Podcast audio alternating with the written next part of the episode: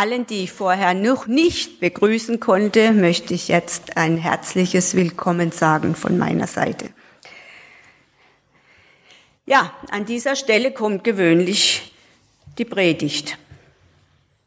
Ob es eine wird, mögt ihr bitte selbst entscheiden, da ich heute keine klassische Textauslegung machen werde. Heute geht es um ein Thema. Frei und doch nicht frei. So habe ich meine Überlegungen überschrieben. Bereits seit längerer Zeit beschäftigt mich die Diskrepanz zwischen der Tatsache, dass Jesus uns befreit hat von aller Sünde und der Beobachtung, dass gläubige Menschen danach trotzdem nach wie vor in vielen Dingen gefangen sind. Es sind oft bildlich gesprochen innere Gefängnisse, die den Betroffenen selbst selten bewusst sind, aber notwendige Veränderungen erschweren oder gar verhindern können. Warum ist das so? Und wie könnte das geändert werden? Zwei Fragen. Zur ersten, warum ist das so?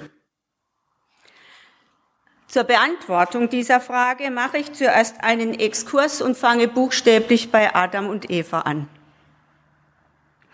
In 1. Mose 2, Vers 7 steht, zitiere aus der Mengeübersetzung, da bildete Gott, der Herr, den Menschen aus Erde und blies ihm den Lebensodem in die Nase.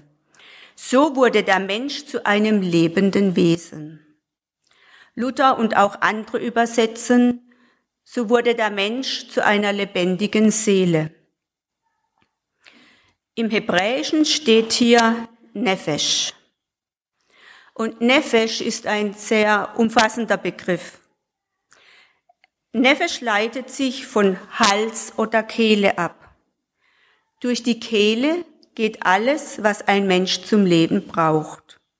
Insofern ist Nefesh in der griechischen Bibel Psyche und Deutsch meist mit Seele übersetzt, als das menschliche Organ zu verstehen, mit dessen Hilfe die elementaren Bedürfnisse gestillt werden. Das bedeutet erstmal Luft oder Atem, Hunger und Durst. Wo Wasser und Nahrung fehlen, lechzt ein Mensch danach. Er begehrt diese Dinge, und manchmal wird er auch gierig danach, denn er ist bedürftig. Er braucht es, um zu überleben. Alle diese Verben bedeuten auch Nefesh. Nefesh bedeutet aber auch wünschen, hoffen und suchen. Nimmt die Bedeutung von Gemüt an. So wird Nefesh zum Sitz der positiven und negativen Gemütsbewegungen von Emotionen und Stimmungen. In letzter Konsequenz wird Nefesh mit dem Leben an sich gleichgestellt. Im hebräischen Denken haben Menschen und Tiere keine Seele. Sie sind selbst Seele.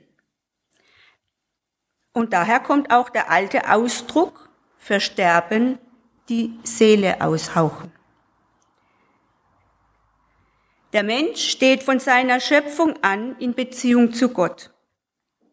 Von dieser Beziehung hängt sein Wohl und Wehe ab. Als Mann und Frau erschaffen, steht er aber auch von Anfang an in einem notwendigen Geflecht sozialer Beziehungen. Ist die Beziehung zu Gott oder zu Menschen gestört oder gar zerstört, gilt im alttestamentlichen Denken ein Mensch bereits dem Tode nahe. Das sind für uns ein bisschen fremde Gedanken, aber behaltet das, wenn es geht, etwas im Hinterkopf. Vielleicht fragt jetzt mancher, warum reitet sie bloß auf diesem nebulösen Begriff rum? Ich denke, es ist ein wichtiger Begriff. Er steht 755 Mal im Alten Testament und er erklärt wie etwas flapsig ausgedrückt der Mensch gestrickt ist, wie der Mensch geschaffen und beschaffen ist, wie er funktioniert. Doch nun zu der Frage, weshalb wir trotz Befreiung unfrei sind bzw. sein können. Als bedürftige Wesen sind wir von unserer Geburt an in Systeme eingebunden. Da ist zunächst die engere und dann die weitere Familie, Kindergarten, Schule, Gemeinde, Vereine, das Dorf oder die Stadt, die Kultur des Landes, in dem wir wohnen, der Beruf, die Zeit, in die wir hineingeboren wurden und vieles andere mehr. Als von Anfang an lernende Wesen lernen Menschen besonders an Modellen, welches für kleine Kinder die Familie ist. Kinder wollen wissen und müssen wissen, wie Leben geht. Das liegt in der Natur der Sache, besser gesagt, in der Natur der Kinder begründet. Siehe Nefesh. Eltern vermitteln Kindern ihre Sichtweisen, ihre inneren Einstellungen, Überzeugungen und Werte, Denk- und Verhaltensmuster, ihren Lebensstil. Dies tun sie bewusst oder unbewusst durch ihre Erklärungen des Alltags und des Weltgeschehens. So erfahren Kinder, wer sie sind, wie Rollenbilder aussehen, wie man mit anderen kommuniziert, wie man mit unterschiedlichen Personen umgehen kann oder wie man in der Familie mit Konflikten umgeht. Kinder lernen besonders am Lebens- und Beziehungsmodell der Eltern und anderer wichtiger Bezugspersonen. Sie übernehmen unbewusst und unreflektiert, was ihnen vorgelebt wird. Sie saugen es quasi mit der Muttermilch auf. Denn die gesprochenen Erklärungen machen nur einen Teil der Prägungen aus. Die unausgesprochenen Dinge prägen oftmals viel stärker.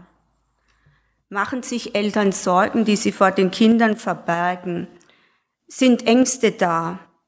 Oder es werden Familiengeheimnisse unter der Decke gehalten, so hat das großen Einfluss auf Kinder.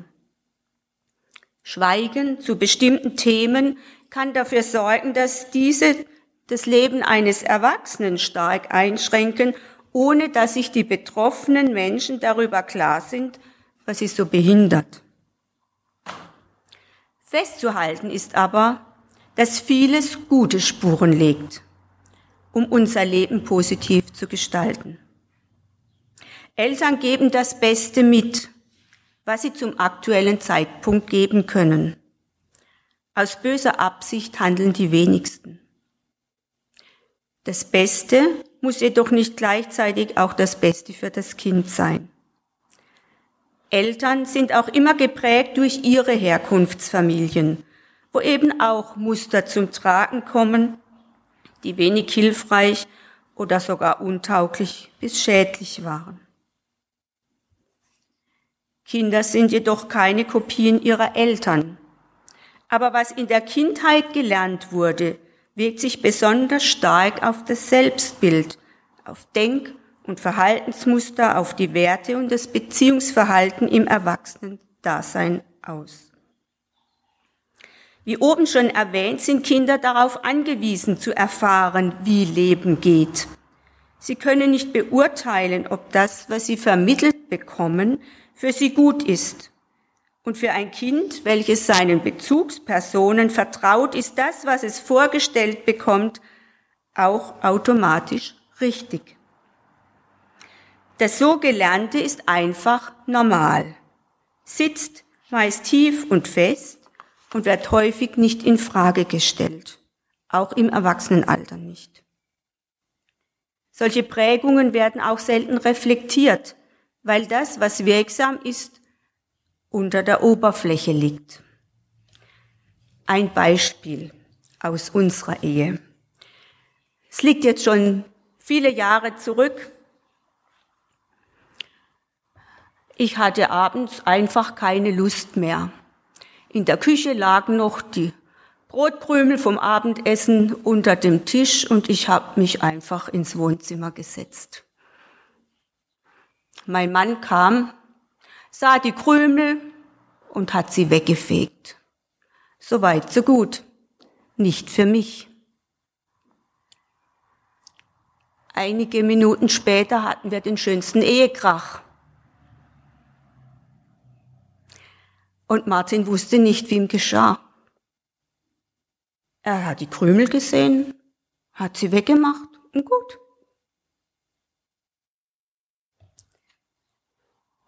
In mir kam was ganz anderes hoch.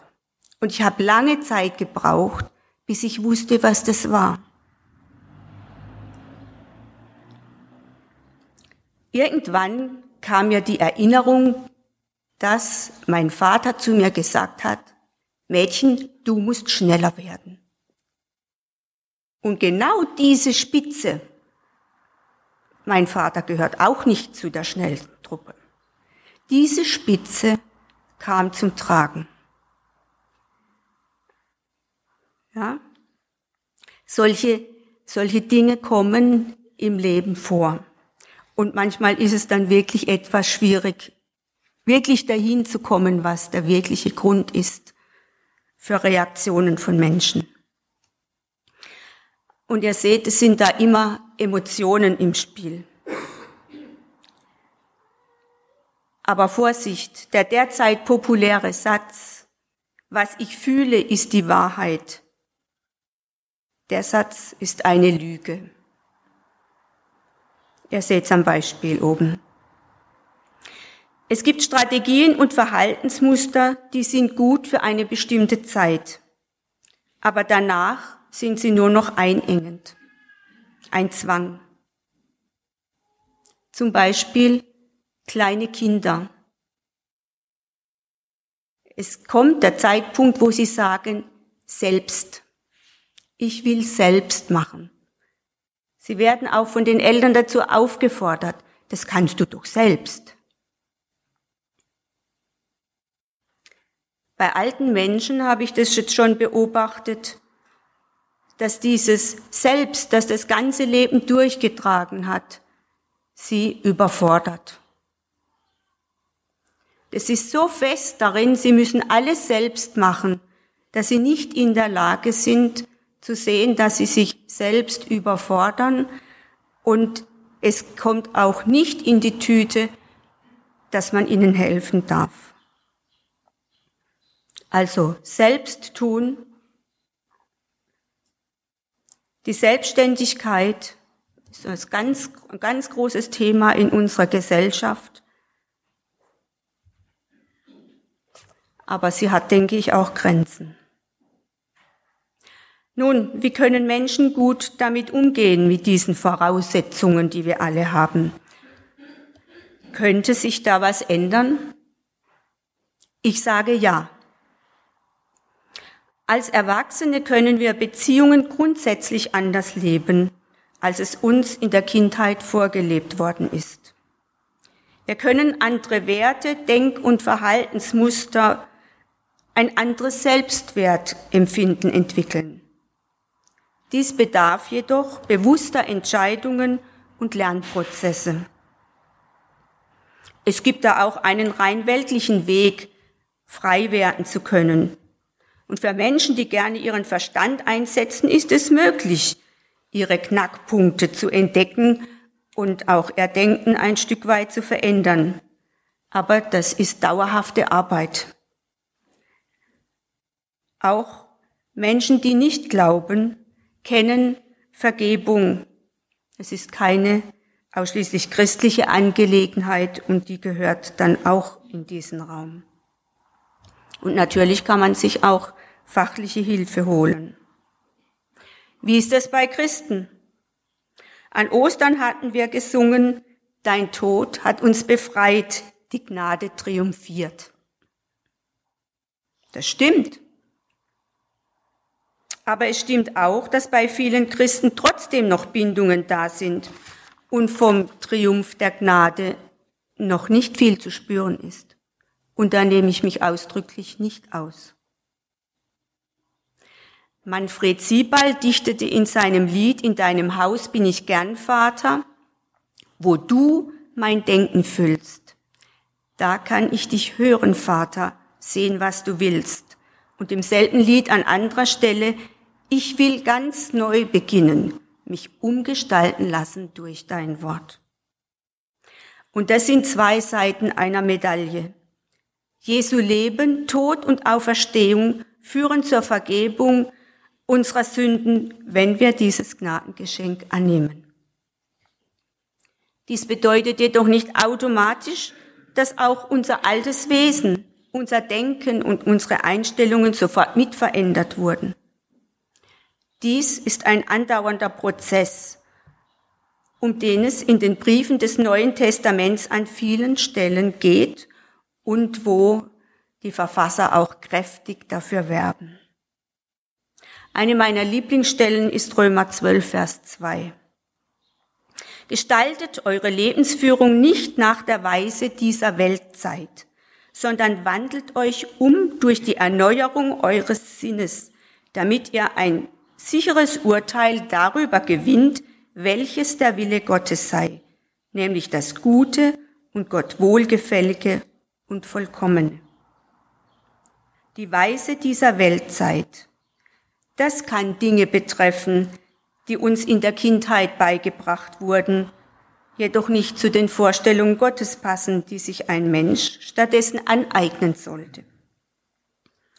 Das kann für jeden unter uns ganz anders aussehen. An anderen Stellen ist die Rede vom neuen Leben, auch im Römerbrief, von neuem Geborensein, Johannesbrief, von einer neuen Kreatur, der Wochenspruch, spricht davon. Vom alten und vom neuen Menschen redet der Epheserbrief, der ja auch gerade in der Bibellese dran ist. Vom Fleisch. Und Fleisch bedeutet dann des, den alten Menschen vor seiner Errettung. Davon handelt es auch oft im Galaterbrief. Und wie kann das praktisch aussehen? Wie kann ein Mensch die alten, untauglichen Verhaltensmuster loswerden? Eine gute Freundin sagte, du hast immer eine Wahl, welche Haltung du zu einer Sache, einer Person oder Situation gegenüber einnimmst. Das ist herausfordernd. Wenn ein Mensch zum Beispiel Hilfe braucht, dieser Mensch aber gelernt hat, Du darfst niemand zur Last fallen. Dann ist um Hilfe bitten müssen nämlich demütigend, weil man das Gefühl hat zu versagen, nicht zu tun, was richtig ist, obwohl Menschen da sind, die gerne helfen würden, für die das auch keine Last wäre. Solch eine Situation ist schwer zu ertragen für die betroffenen Personen. Sie ist gefangen in ihrem Denken und in ihren Gefühlen. Und die potenziellen Helfer könnten ebenfalls frustriert sein, weil sie es nicht verstehen, warum ihre gern bereitgestellte Hilfe nicht angefordert oder sogar verweigert wird. Der Vorschlag meiner Freundin ist, wenn es gelänge, einen anderen Blickwinkel einzunehmen und zu sagen, Jesus, ich danke dir, dass Menschen da sind für mich, die mir gerne helfen wollen. Meine Freundin übt das schon lange, diese Haltung der Dankbarkeit einzunehmen und sie sagt, mein Leben ist viel leichter geworden. Wenn ich danke, dann nehme ich einen anderen Standpunkt ein. Blicke von mir weg auf Jesus. Das verändert die Situation und letztlich verändert es mich. Sie ist allerdings eine Person, die sehr intensiv mit Jesus lebt. Eine andere Möglichkeit, die meinem Strickmuster eher entgegenkommt, ist im Gebet um Klarheit darüber zu bitten, was hinter einem Konflikt oder einer beunruhigenden Situation steckt. Vielleicht gibt's hier noch mehr Menschen, denen es hilft, mit einer Herausforderung besser umgehen zu können, wenn sie wissen, warum etwas so ist, wie es ist. Es ist manchmal ein langer und schwerer Weg, dahinter schauen zu können. Manchmal wissen wir auch überhaupt nicht, was uns hindert. Dann brauchen wir Hilfe. Wie Petrus, der schwer bewacht im Gefängnis war und schlief. Plötzlich war ein Engel da, die Zelle hell erleuchtet. Petrus musste trotzdem geweckt werden. Der Engel stieß ihn in die Seite. Steh auf. Die Ketten fielen ab. Der Engel befahl Petrus, sich anzuziehen und hinter ihm herzugehen. Petrus aber dachte, er träume. Das Tor des Gefängnisses öffnete sich von selbst und eine Straße weiter verschwand der Engel. Erst da kam Petrus zu sich und erkannte, dass er frei war. Diese Stelle ist für mich ein Bild dafür, dass wir manchmal Hilfe brauchen, um den Weg in die Freiheit von Bindungen zu finden, weil wir wie im Traum sind und die realen Möglichkeiten nicht sehen können. Solche Boten Gottes können Seelsorger oder Therapeuten sein oder einfach auch Leute in der Gemeinde, die einander helfen und Helfer zur Freisetzung werden. Schließen möchte ich mit der Bibellese vom letzten Donnerstag und greife da aus Epheser 4 den Vers 23 heraus.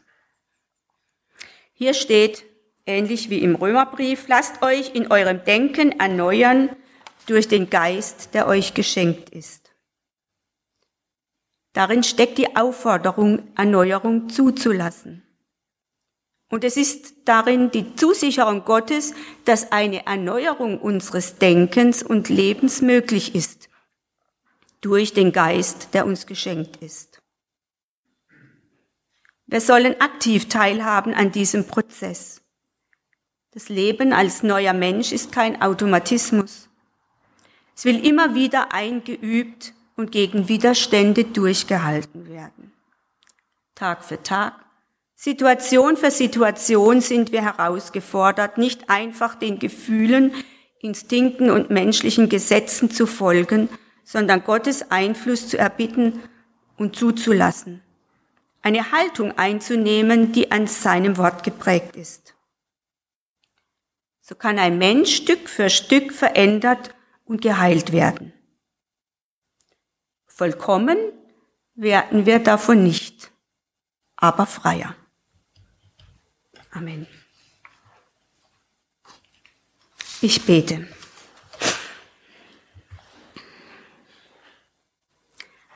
Vater, Himmel, Vater im Himmel, ich danke dir dafür, dass wir zu dir